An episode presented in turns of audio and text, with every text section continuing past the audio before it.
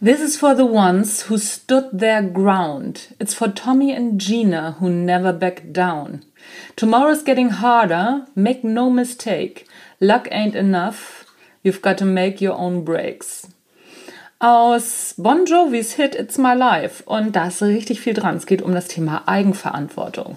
Mehr dazu in der heutigen Folge.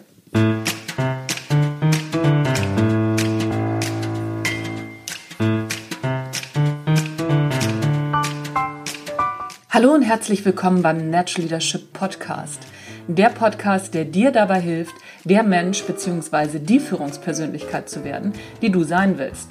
Du bekommst innovative Ideen, praktische Tipps, jede Menge Impulse und neueste Informationen aus der Hirnforschung für deinen beruflichen Erfolg und deinen persönlichen Entwicklungsprozess. Mein Name ist Anja Niekerken und wie immer ist es mir eine Freude, dass du dabei bist.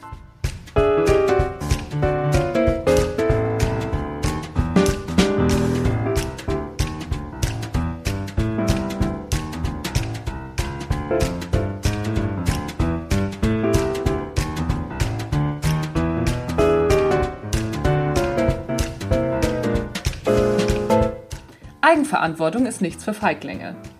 John Bon Jovi hat das relativ gut auf den Punkt gebracht. Make no mistakes, make your own breaks. Also, ne, wenn du glaubst, irgendjemand anders würde irgendetwas für dich tun oder deine Entscheidungen treffen oder keine Ahnung, Hütz mit Mütz, was auch immer, dann bist du einfach schief gewickelt. Und dazu habe ich euch heute ein Kapitel aus Montags muss ich immer kotzen, Erste Hilfe gegen Arbeitsübelkeit mitgebracht. Da geht es nämlich genau darum. Und genau mit diesem Songzitat fängt auch das Kapitel an. Du musst nur einen Job finden, den du liebst und du musst keinen Tag mehr arbeiten. Ja, wenn das mal so einfach wäre. Wer der Meinung ist, er arbeite, um zu leben und um sich etwas leisten zu können, da ging es überhaupt nichts einzuwenden. Wer ein aufwendiges Hobby hat, zum Beispiel Motocross oder Kitesurfen, der braucht schlicht und ergreifend ein bestimmtes Einkommen, um sich seinen Freizeitspaß auch erlauben zu können. Nicht jeder Mensch muss total beseelt von seiner Arbeit sein. Beruf kommt nicht immer zwingend von Berufung. Auch das ist im Grunde nur ein schicker Werbeslogan aus lutherischen Zeiten. Allerdings bedeutet es nicht, dass wenn die Berufung sich nicht im Job einstellt, man auch gleichzeitig die Verantwortung für sich selbst und das eigene Leben ablegen kann. Egal wie unser Job ist, egal welcher Druck von außen auf uns lastet, wir sind immer an erster Stelle, wenn es um die Verantwortung für uns selber geht. Logo. Auch wenn so manche Entscheidung sich blöd anfühlt, wer bitteschön soll sie denn treffen? Wenn nicht wir selbst. Es gilt das Motto, mach's dir selbst, sonst macht's dir keiner. Zufriedenheit ist immer eine Frage der inneren Einstellung, auch im Job. Und auch eine Frage dessen, wie viel man selbst dafür tut. Wer darauf hofft, dass sich von außen etwas ändert, der kann in der Regel lange warten. Das ist in Beziehungen, in Freundschaften, im Job und im ganzen Leben so. Schicksalsschläge, huh, schweres Wort, Schicksalsschläge ausgenommen. Wer zu Hause hocken bleibt und sich beschwert, dass in seinem Leben nichts passiert, den nimmt doch niemand mehr ernst, oder? Warum werden dann die Typen für voll genommen, die uns immer wieder erzählen, dass montags ein Scheißtag ist und man am Mittwoch leider erst die Hälfte rum hat? Wir Menschen sind doch extrem komische Kreaturen. Wenn ich mir meine Hunde so angucke, wenn die raus wollen, dann fallen die mir so lange auf den Wecker, bis ich mich aufraff und mit ihnen rausgehe. Tatsächlich steht mir meine Hündin schon seit einer Stunde auf den Füßen, während ich das hier schreibe. Sie steht alle zehn Minuten auf, schielt an meinem Laptop vorbei und erinnert mich daran, dass es doch langsam mal Zeit wäre, eine Runde ums Feld zu drehen.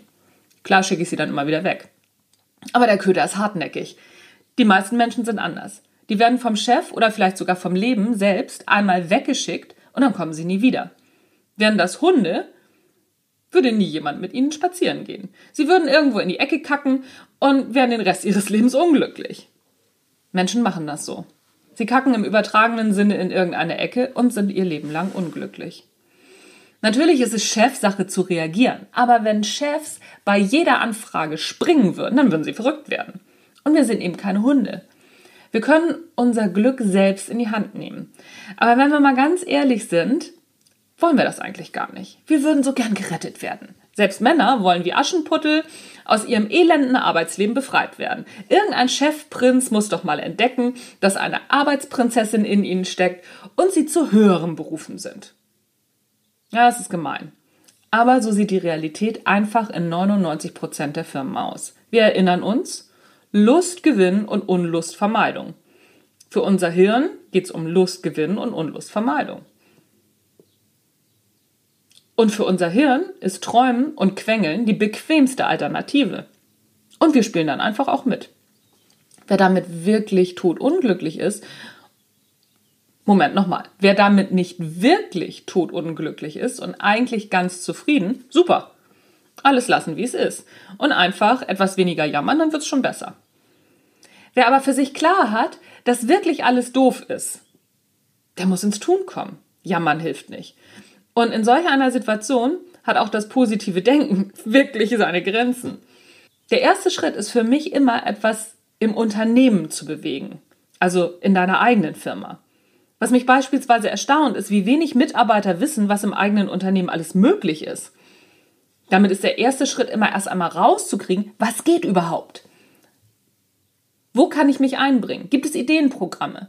Was ist mit Fortbildung? Kann ich innerhalb meines Unternehmens wechseln? Was geht sonst noch? Naja, und wenn dann innerhalb der eigenen Firma nichts mehr geht, dann ist es eben einfach eine gute Idee, vom toten Pferd abzusteigen und sich ein neues zu suchen.